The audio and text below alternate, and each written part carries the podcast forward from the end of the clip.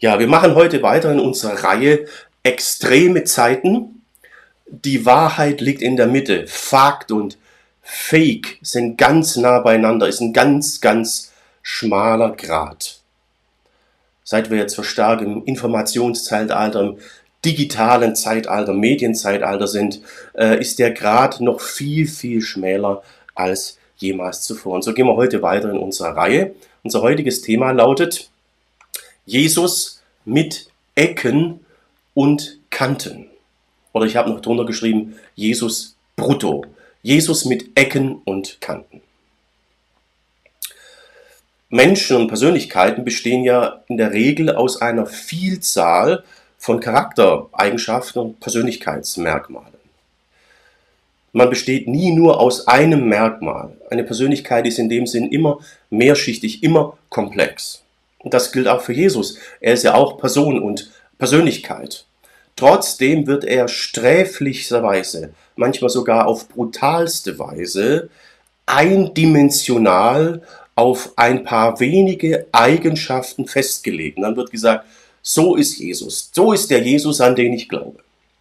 Wir würden das mit uns nicht machen. Wir würden das nicht einfach so tolerieren, wenn wir uns so eindimensional auf so ein paar Dinge festlegen. Ah, der Gruler, der ist so und so und der ist so und so, äh, wird man nicht zulassen.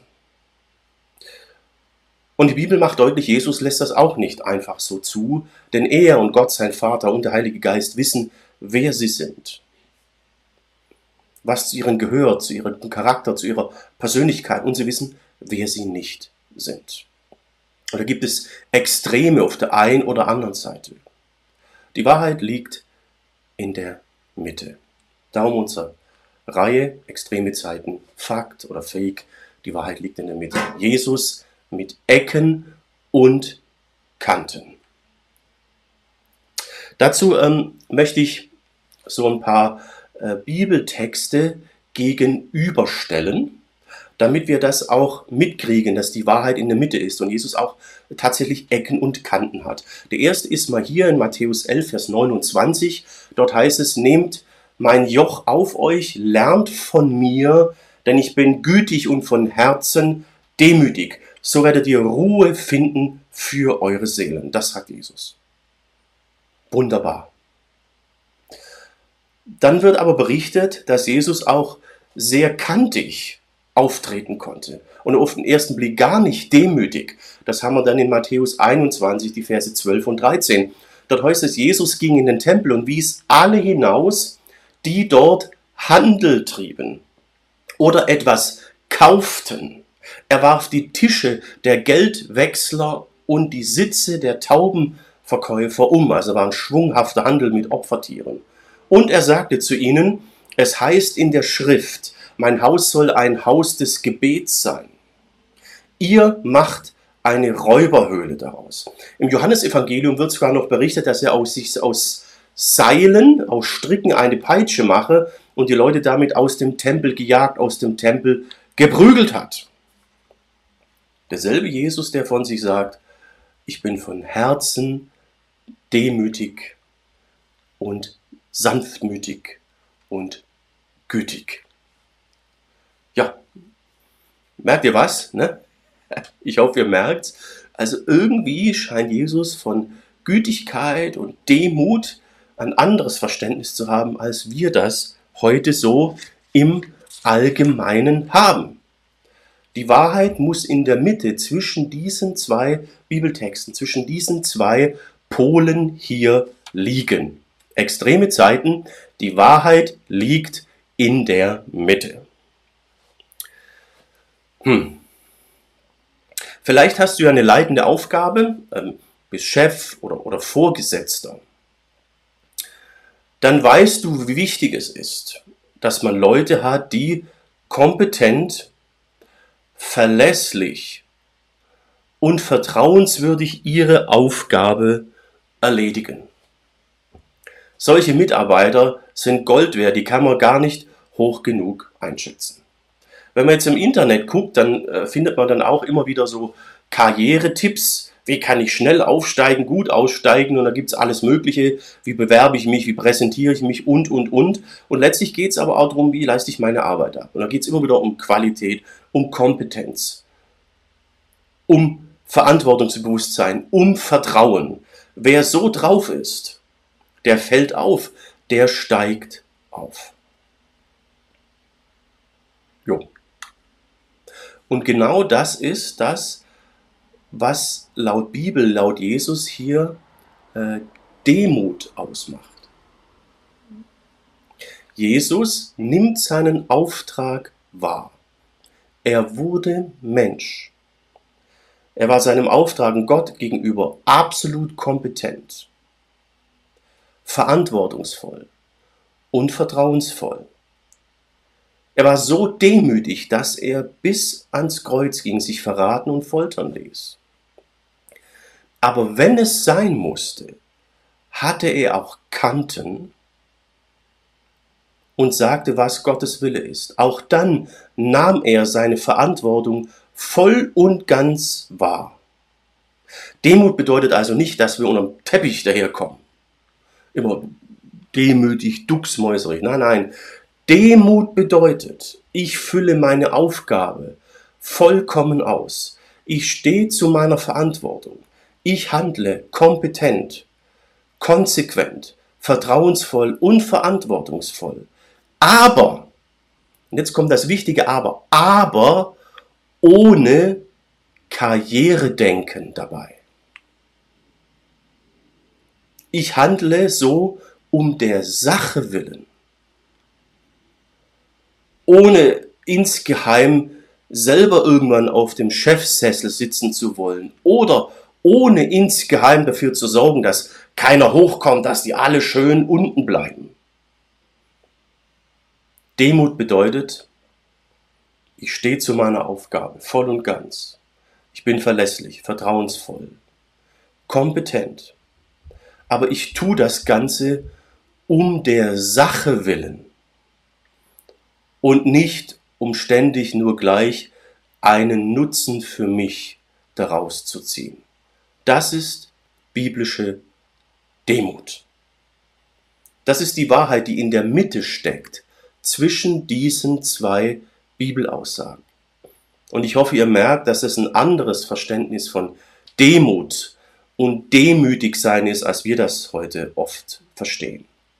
Wir verstehen darunter, man kommt unter den Teppich daher. Laut Bibel geht es nur um eine Haltung um der Sache willen. Aber es geht genauso um Verantwortung, Verantwortungsübernahme, Kompetenz, Verlässlichkeit, Vertrauenswürdigkeit. Es geht genauso darum, Entscheidungen zu treffen und manchmal auch Ansagen zu machen, wie eben hier. Aber um der Sache willen. Nur um der Sache willen, nicht um irgendwie selber aufzusteigen, hochzukommen. Das sieht man bei Jesus. Er tritt hier sehr hart auf in Matthäus 21. In Matthäus 11 sagt er, ich bin gütig und demütig und das war er auch. Er ließ sich foltern, verraten und kreuzigen. Er wollte den Willen Gottes umsetzen. Den hat er auch, wenn sein musste, mit Kante umgesetzt, wie hier eben im Tempel. Erste Botschaft für uns heute, die andere Art von Demut. Und ich hoffe, euch heute ein bisschen auf die Spur bringen zu können. Dass ein demütiges Verhalten, ein demütiger Lebenswandel im Sinne Jesu das Beste und Segensvollste ist, was, was wir sein können. Für unsere Mitmenschen, Arbeitskollegen, Chef, Umfeld. Ich habe ja in der Firma, in der ich vor langer Zeit mal Werkzeugmacher gelernt habe, auch viel mit Kollegen zu tun gehabt. Und da sagte mir einer, der war an der Drehmaschine, weißt du Jürgen, ich drehe meinen Scheiß runter, kassiere meine Flocken und der Rest kann mir mal sonst wo vorbeigehen. Das war seine Haltung. Ja, ja. ihr merkt, das ist ein bisschen äh, schwierig, ne? War innere Kündigung. Wieder andere haben nur versucht, irgendwie die schöneren Arbeiten auszuholen oder sich irgendwie gut zu präsentieren, damit man dann irgendwie auch hochkommt. Ja? Man war verantwortungsvoll, hat riesen Einsatz gebracht, wenn es darum ging, vielleicht ähm, besser dazustehen oder in der Karriereleiter hochzusteigen. Ne? Das kennen wir ja alles. Ne? Das hat nichts mit Demut zu tun. Demut bedeutet, ich setze mich ein. Ich nehme meine Verantwortung wahr. Ich bin kompetent. Ich bin professionell. Ich schule mich. Ich bin vertrauenswürdig. Ich bin verantwortungsvoll. Ich bin der, der seinen Platz wahrnimmt und ausfüllt, aber um der Sache willen, ohne Karriere denken. Das ist die Haltung Jesu. Das ist eine geistliche Haltung. Das ist biblische Demut im Sinne Jesu. Und stell dir mal vor, wenn du Leitner oder Chef wärst, oder Abteilungsleiter, was auch immer, du hättest solche Mitarbeiter. Vertrauensvoll, kompetent, zuverlässig, um der Sache willen. Glaub mir, dieses Arbeitsklima wäre beinahe schon das Paradies. Wenn wir so sind, sind wir ein Segen für die Menschen um uns herum. Auch wenn du jetzt nicht in der Leiterposition bist, einfach nur Mitarbeiter, Angestellter, ist das genauso. Es ist eine andere Art Einstellung. Mit dieser Haltung können wir einen gravierenden Unterschied machen. Ein Segen sein für unser Umfeld, Kollegen, Abteilung, die Firma und, und, und. Denn dann weißt du, dem geht es um die Sache. Dem geht es letztlich nicht darum, mich auszustechen, an meinem Stuhl zu sägen oder zu gucken, dass ich unten bleibe, sondern es geht ihm um die Sache. Er ist korrekt. Ich kann mich verlassen. Oder wie man heute sagt, integer. Es ist ein riesiger, gewaltiger Segen. Das ist die Art Jesu. Und das gilt nicht nur für Beruf, Welt, sondern auch für die Gemeinde. Eine Gemeinde, die solche Mitarbeiter, die solche Leiter hat, ist gesegnet und handelt in Vollmacht. Denn die Menschen sind dann innerlich gestrickt, wie Jesus gestrickt ist. Sie haben seine Persönlichkeit. Das ist Demut. Nicht unterm Teppich daherzukommen. In der Bibel wird das immer wieder beschrieben zum Beispiel hier in 1. Korinther 7, da heißt es, alle sollen an dem Platz bleiben, an dem sie waren, als Gott sie berief. Diese Anweisung gebe ich in allen Gemeinden. Wenn einer beschnitten war, als er berufen wurde, soll er nicht versuchen, die Beschneidung rückgängig zu machen. Wenn er unbeschnitten war, soll er nicht, soll er sich nicht beschneiden lassen. Also hier geht es um Menschen, die die Juden waren, die beschnitten waren. Die haben dann Jesus angenommen, haben gemerkt, das ist was Besseres, Größeres, ein anderes Gottesverhältnis. Beschneidung kann man aber nicht rückgängig machen. Und Paulus sagt, ist in Ordnung, lass. Bleib an dem Platz, in der Stellung, wo du bist und sei dort ein Segen in einer demütigen Haltung, in der Haltung Jesu. Umgekehrt äh, haben sich manche beschneiden lassen wollen, um näher an Gott dran zu sein, mehr am Jüdischen dran zu sein. Hier sagt Paulus, brauchst du auch nicht. Fülle den Platz, an dem du bist, in Demut, so wie sie Jesus versteht, aus. Sei verlässlich, vertrauenswürdig kompetent. Dann bist du ein Segen. Du musst nicht krampfhaft versuchen, irgendwas anderes zu sein. Denn vor Gott bist du durch Jesus schon längst alles, was du dir jemals erträumen kannst. Das bedeutet nicht, dass wir uns nicht verändern sollen, verändern dürfen. Das haben wir dann hier. Da spricht Paulus dann ähm, das Problem der Sklaverei an. Das gab es im Römischen Reich. Die Gemeinden damals hatten freie Bürger und Sklaven in einer Gemeinde, im selben Gottesdienst. Muss ich mal vorstellen. Und er sagt hier, warst du Sklave oder Sklavin, als Gott dich rief, so mach dir nichts draus. Wenn dir allerdings die Freilassung angeboten wird, dann nutze ruhig diese Gelegenheit. Also Veränderung, Verbesserung ist möglich. Er sagt auch, was da dahinter steckt, ab Vers 22. Er sagt, grundsätzlich gilt, die, die bei ihrer Berufung Sklaven oder Sklavinnen waren, sind Freigelassene im Herrn. Und entsprechend sind die, die bei ihrer Berufung frei waren, Sklaven und Sklavinnen des Herrn. Sie haben sich Gott hingegeben, so wie Jesus sich vollkommen hingab und sich am Ende sogar am Kreuz aufopferte. Diese Haltung führte, dazu, dass es in den Gemeinden damals anders war. Da wurde nicht zwischen Sklaven und freien Bürgern unterschieden. Sie waren gleich. Und das war eine Bedrohung für die römische Gesellschaftsordnung, denn da musste ganz wichtig unterschieden werden zwischen freien Bürgern und Sklaven und Sklavenbesitzer, sonst wäre das System implodiert. Aber in den Gemeinden gab es diese Unterschiede nicht. Es kam ganz, ganz oft vor, dass wenn ein Sklavenbesitzer zum Glauben kam, dessen Verhältnis zu seinen Sklaven sich grundlegend änderte. Vor allem, wenn die dann auch zu Jesus gehören, dann waren sie Schwestern und Brüder. Und dann sollte die Gelegenheit genutzt werden, die Verhältnisse zu ändern, zu verbessern im Sinne Gottes. Aber es muss nicht krampfhaft sein. Du kannst ein gewaltiger Segen sein an der Stelle dort, wo du bist, indem du im Sinne Jesu, wie ich es gerade beschrieben habe, eine demütige Haltung zeigst. Das setzt aber natürlich voraus, dass du weißt, das, was ich tue, der Platz, an dem ich bin, das ist der, an den Gott mich gestellt hat. Bist du an dem Platz? An der Stelle? Bist du bereit, Jesus zu folgen? Bist du bereit, ihm zu sagen, verändere mich innerlich komplett? Gib mir diese demütige Haltung, damit ich ein Segen bin, hilfreich,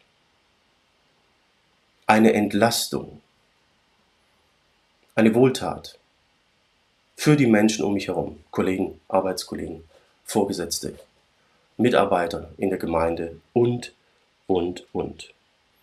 Mach mich zu einem Menschen, dem es um die Sache geht und nicht um irgendwelche persönlichen Dinge, nicht um den persönlichen Vorteil. Das ist die Haltung Jesu. Biblische Demut. Ich habe immer wieder auch Leute getroffen, die haben da ein bisschen anders Demutsverständnis gehabt. Ne? Die wollten dann mitreden und auch Dinge übernehmen. Aber wenn es darauf ankam, waren sie nicht in der Lage, nicht bereit, eine Entscheidung zu treffen. Oder wenn es schwierig oder unangenehm hätte sein können, ja dann, ja, ich bin nicht verantwortlich. Ja, Leute, das geht gar nicht. Vor allem, wenn ja noch gesagt wird, ich bin dazu zurückhaltend, ich möchte ja demütig sein. Das ist die absolute Vollkatastrophe. Das hat nichts mit Demut zu tun. Das ist purer Stolz, purer Egoismus. Ich möchte sein Ego pflegen und hier auch mitreden und wichtig aber wenn es darauf ankommt, nee, dann sind es andere gewesen. Das geht nicht. Das hat absolut nichts, gar nichts mit dem zu tun, was wir hier sehen, wie Jesus war. Stellen wir uns mal vor, Jesus wäre so drauf gewesen. Hätte man vergessen können. Wir wären verloren. Demut bedeutet, ich fülle meinen Platz, meine Aufgabe meinen Verantwortungsbereich voll aus, mit allen Rechten und Pflichten, mit allen Konsequenzen, auch wenn es eng und eckig wird. Auch wenn es um unangenehme Entscheidungen geht. Aber ich tue das um der Sache willen, nicht um mich irgendwie selber zu profilieren. Demut ist Einsatz um der Sache willen, ohne Karriere denken. Das ist die Haltung Jesu. Ich wünsche dir, dass du mit solchen Menschen zu tun hast und zusammenarbeiten darfst, nicht musst. Denn etwas Besseres kann dir nicht passieren. Und den Menschen um dich herum kann nichts Besseres passieren, wenn du so drauf bist, wenn du so eingestellt bist. Dazu segne dich der Herr. Ich hoffe, ihr habt eine Ahnung, eine Spur davon bekommen, was biblische Demut ist und wie gewaltig groß und toll sie ist. Da möchte ich noch einen zweiten Aspekt mit euch angucken. Das ist ein anderes Bild. Jesus bezeichnet sich oft als der, äh, der gute Hirte. Beispiel im Johannesevangelium, da sagt er, ich bin ein guter Hirte, ich bin der gute Hirte. Ein guter Hirte ist bereit, sein Leben für die Schafe herzugeben. Das tut er. Er ist am Kreuz gestorben für uns Menschen. Er sagt, meine Schafe hören auf meine Stimme, ich kenne sie und sie folgen mir und ich gebe ihnen das ewige Leben. Sie werden niemals verloren gehen und niemand wird sie aus meiner Hand reißen. Ich bin der Hirte. Das ist die eine Seite. Was das im Klartext bedeutete, sehen wir dann ein ähm, bisschen weiter vorne in Johannes Kapitel 6. Dort heißt es, empört sagten viele seiner Jünger, also der Jünger Jesu, was der da redet, ist eine Zumutung. Wie kann man von jemand verlangen, so etwas anzuhören? Also die haben, die haben einen Schock gekriegt. Das bei der Verkündigung, bei dem, was Jesus gesagt hat, das war einfach unerträglich, war ein Tabubruch. Und dann heißt es, von da an zogen sich viele seiner Jünger von ihm zurück und begleiteten ihn nicht mehr. Und da fragte Jesus die zwölf, also seine zwölf ersten Jünger, wollt ihr auch gehen? Wenn wir schon mal gerade bei sind, könnt ihr auch überlegen, ne? ja, da heißt es, Simon Petrus antwortete ihm, Herr, zu wem sonst sollten wir gehen? Deine Worte, auch wenn sie unerträglich klingen in den Ohren, bringen das ewige Leben. Wir glauben und wissen, dass du der bist, in dem uns Gott begegnet. Sie nahm Jesus mit Ecken und Kanten brutto, denn sie erkannten, du führst zum ewigen Leben. Der gute Hirte, der sein Leben gibt für die Schafe. Und im Klartext sind diese Schafe die Menschen, die zu ihm gehören, zu die ihm folgen wollen.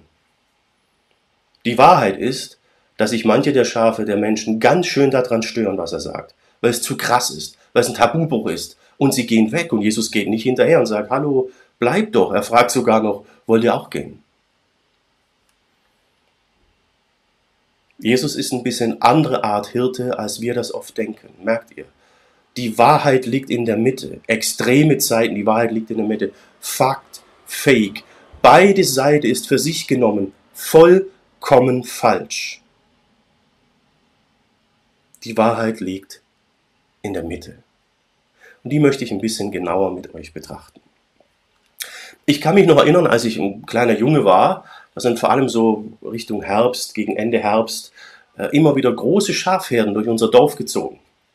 Wir standen immer ganz fasziniert da. Mein Vater hat auch zugeguckt. Mein Vater äh, wollte eigentlich Schäfer werden. Sein Traumberuf war, Schäfer zu werden. Hirte zu sein, hat sich aber nie erfüllt. Mein Vater ist bis heute sehr natur- und, und äh, tierverbunden. Naja, und die ging dann so durchs Dorf, der Hirte ging voraus, die Schafe folgten auf Kommando. Wenn eins vom Weg abkam, hat er die Hunde geschickt oder er hatte einen Stab, so eine kleine Schaufel, hat ein Stück Dreck rausgestochen und hat sehr zielsicher ge geworfen, dem Schaf direkt auf den Kopf getroffen der gute Hirte. Ne? Er sorgt, dass man auf Spur bleibt. Hat ein Schaf den Kontakt zur, zur Herde verloren, auch wenn es nur der Sichtkontakt war, hat das geblökt und gemacht wie verrückt, denn es wollte unbedingt, unbedingt wieder zurück zur Herde. Ein Schaf lässt sich nicht von der Herde trennen.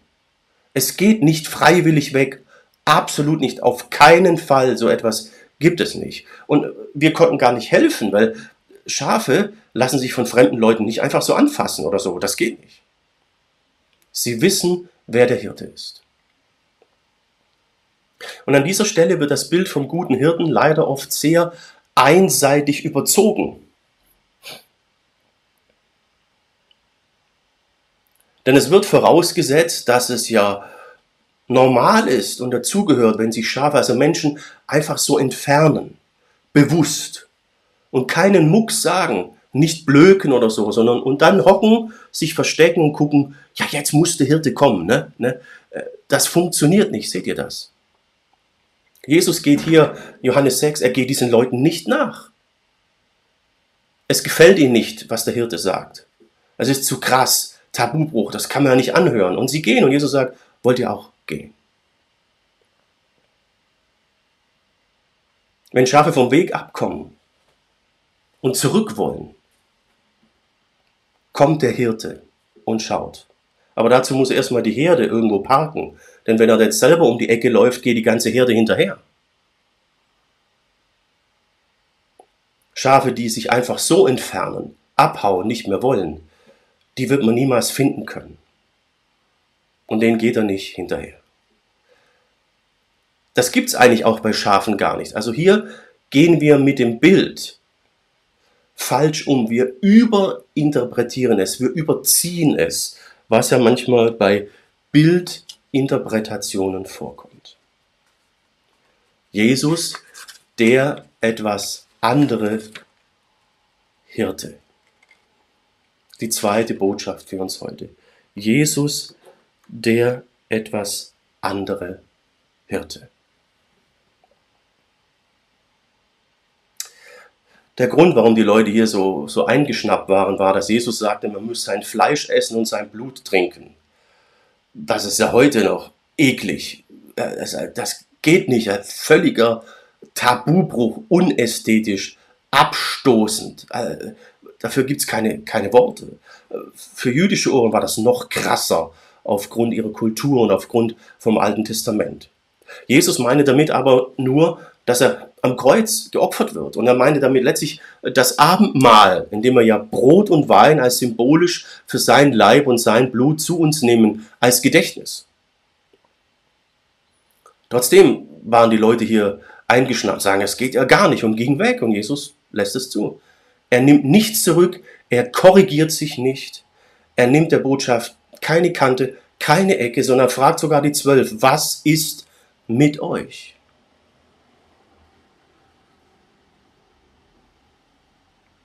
Heutzutage, heutzutage und auch in früheren Zeiten neigt man dann leider schnell dazu, dann doch irgendwie der Botschaft so ein bisschen die Kante oder die, die Ecke zu nehmen. Ähm, dass es ein bisschen smarter rüberkommt. Aber es ist nicht unsere Botschaft. Wir sind nicht berechtigt, sie inhaltlich zu ändern. Jesus tut das auch nicht, denn es ist nicht seine Botschaft, sondern die von Gott dem Vater im Himmel. Er nimmt keine inhaltlichen Modifikationen vor. Und wir können es auch nicht. Es ist die Rettungsbotschaft. Sie hat zu allen Zeiten, je nach Gesellschaftslaune, Gesellschaftsstimmung, auch irgendwo gehakt. Sie war irgendwo kantig, eckig. Sie war immer irgendwie ein Tabubruch, denn Jesus ist ewig. Seine Botschaft gilt für alle Zeiten. Und es wird immer Punkte geben, wo man sagt, ah, das kann man jetzt ja so nicht sagen oder darf man nicht. Jesus hat es getan. Und er ließ die Leute ziehen, die damit nicht klarkamen. Im zweiten äh, Thessaloni äh, Timotheusbrief schreibt der Apostel Paulus folgendes. Er sagt, es wird eine Zeit kommen, da werden sie die gesunde Lehre unerträglich finden. Ne? Und sich Lehrer nach ihrem Geschmack aussuchen, die sagen, was ihnen in den Ohren so kitzelt. Ne? Dass die Botschaft unerträglich empfunden wird, war schon bei Jesus selbst so. Das kann man sich nicht anhören, was der sagt. Und dann waren sie weg. Aber es ist die Botschaft, die zur Rettung führt. Und seine zwölf Jünger, allen voran Apostel Petrus, hat das erkannt. Er sagt, Herr, zu wem sollen wir gehen? Wo sollen wir hin? Deine Worte bringen das ewige Leben. Wir glauben und wissen, dass du der bist, in dem uns Gott begegnet. Brutto mit Ecken und Kanten, mit seinem Verständnis von Güte und Demut, wie wir gerade gesehen haben. Mit seinem Verständnis, was ein Hirte ist und wann die Aufgabe des Hirten endet. Bist du bereit, Jesus und seine Botschaft brutto zu akzeptieren? Bist du bereit, ihn so wahrzunehmen, wie er sich selber wahrnimmt und wahrgenommen werden möchte? Mit Ecken und Kanten. Bist du bereit, ihm so zu folgen, wie Schafe dem Hirten? Hast du erkannt, was Petrus sagt? Was, was Petrus sagte? Kannst du Jesus auch sagen, deine Worte, brutto, führen zum ewigen Leben. Oder hast du ein verschobenes Bild vom Hirten? Hast du den Hirten überinterpretiert? Dann stehst du vor der zweiten Grundsatzfrage, die sich hier stellt. Wer muss eigentlich wem hinterhergehen? Wir dem Hirten oder der Hirte uns? Was ist deine Erwartung? Wer muss wem folgen? Jesus sagte, folge mir nach. Er sagte nicht, setz, das, setz dich wohin und so und ich komme dann mal irgendwann und, und äh, gehe dann dir nach. Das funktioniert nicht. Jesus sagt, ich bin der gute Hirte. Ja, und der gute Hirte geht nach. Er geht dem verlorenen Schaf nach, das sagt er selber. Er sagt hier, stellt euch vor, einer von euch hat 100 Schafe und eines davon verläuft sich. Lässt er dann nicht die 99 allein in der Steppe weitergrasen und sucht das Verlorene so lange, bis er es findet? Ja, ja, tut er. Da sagt er, ich sage euch, genauso ist bei Gott im Himmel mehr Freude über einen Sünder, der neues Leben anfängt, also umkehrt zu Jesus, als über 99 andere, die das nicht nötig haben, weil sie schon zur Herde gehören. Der Hirte freut sich wenn er das eine Verirrte gefunden hat. Und es ist nicht schwer zu finden, denn es blökt und strampelt und macht. Es will gefunden werden. Es macht auf sich aufmerksam. Es will nicht von der Herde getrennt werden. Es möchte mit aller Macht Teil dieser Herde sein. Das ist das Bild. Dann kommt der Hirte. Jo.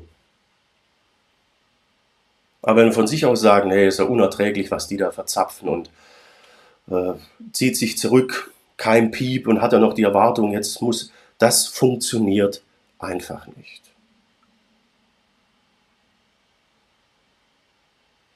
Das ist im Bild vom Hirten überhaupt nicht vorgesehen.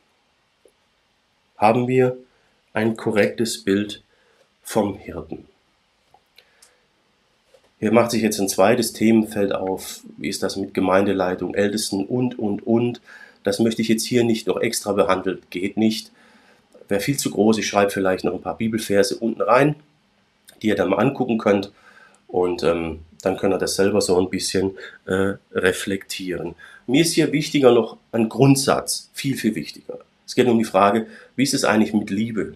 Was ist Liebe Gottes? Was ist die Liebe des Hirten zu uns und was ist sie nicht? Da gibt es oft gravierende Unterschiede, Missverständnisse, Fake News. Es ist ein Unterschied zwischen biblischer, göttlicher Liebe, der Liebe Gottes und menschlicher Liebe. Die menschliche Liebe hat als Basis eigentlich nur den Mitmenschen. Antrieb und Ziel ist oft so Harmonie zu haben in Gruppenkreisen, Gemeinden. Die Entscheidungsbasis ist dann der kleinste gemeinsame Nenner. Der Punkt, wo dann endlich alle irgendwie mit können, nachdem man Monate oder Jahre gerungen und diskutiert hat. Das Resultat ist dann oft, ja, tatsächlich eine harmonische Gemeinschaft, ein harmonisches äh, Miteinander. Gottes Liebe sieht anders aus. Deren Basis ist Gottes Gebote und Auftrag. Jesus sagt, wer mich liebt, hält meine Gebote. Wer mich liebt, möchte, was ich möchte. Seinen Auftrag umzusetzen, die Menschen zu Jüngern, zu Schafen machen des guten Hirten.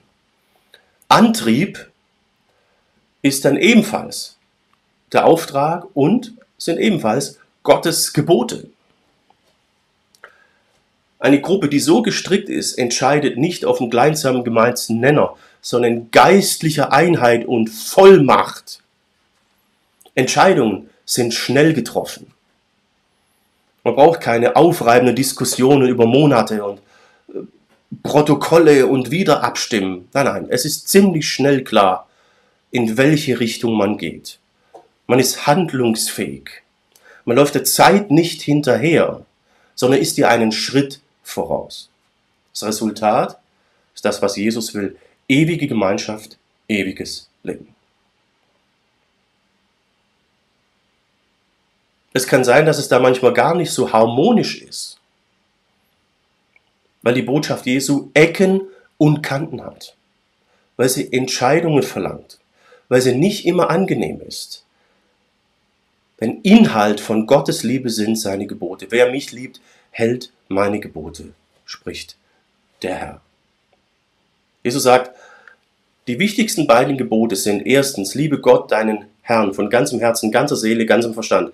Das zweite ist dem gleich, liebe deinen Mitmenschen wie sich selbst. Der Mitmensch ist wichtig, ja, ja. Aber zuerst kommt Gott, da gibt es eine Hierarchie. Jesus sagt das immer wieder. Er sagt, wer mich nicht, also wer andere Leute mehr liebt als mich, ist meiner nicht würdig. Am Anfang war die Liebe Gottes.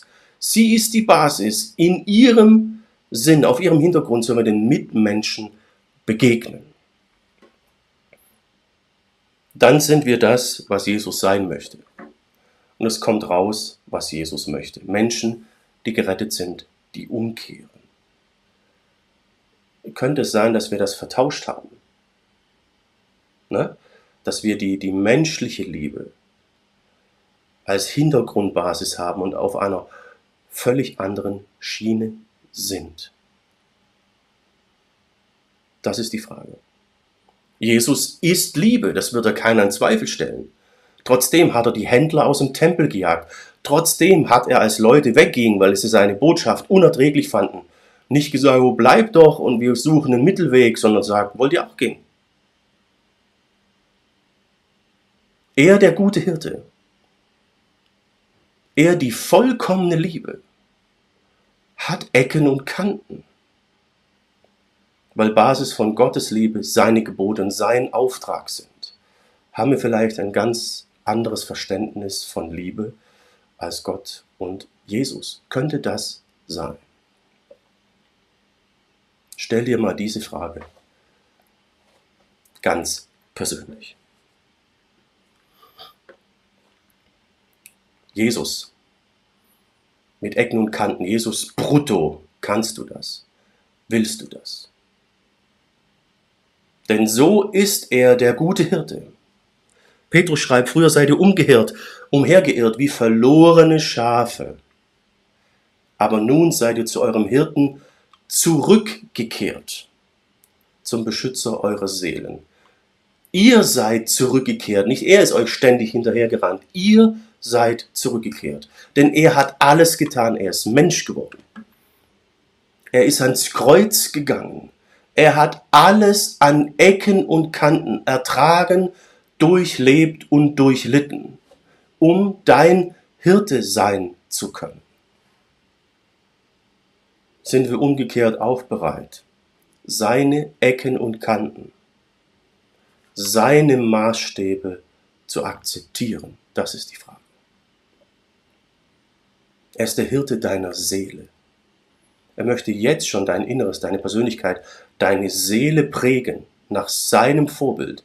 Er möchte dir ein anderes Denken geben durch den Heiligen Geist, dass du ihm folgst. Und wenn dein Leben hier endet, ist das nur die Durchgangsstation in die Ewigkeit. Dann wird der gute Hirte deine Seele führen an einen schönen Ort, eine schöne Weide mit genügend Wasser in die Ewigkeit. Jesus mit Ecken und Kanten. Brutto. Wie stehst du dazu?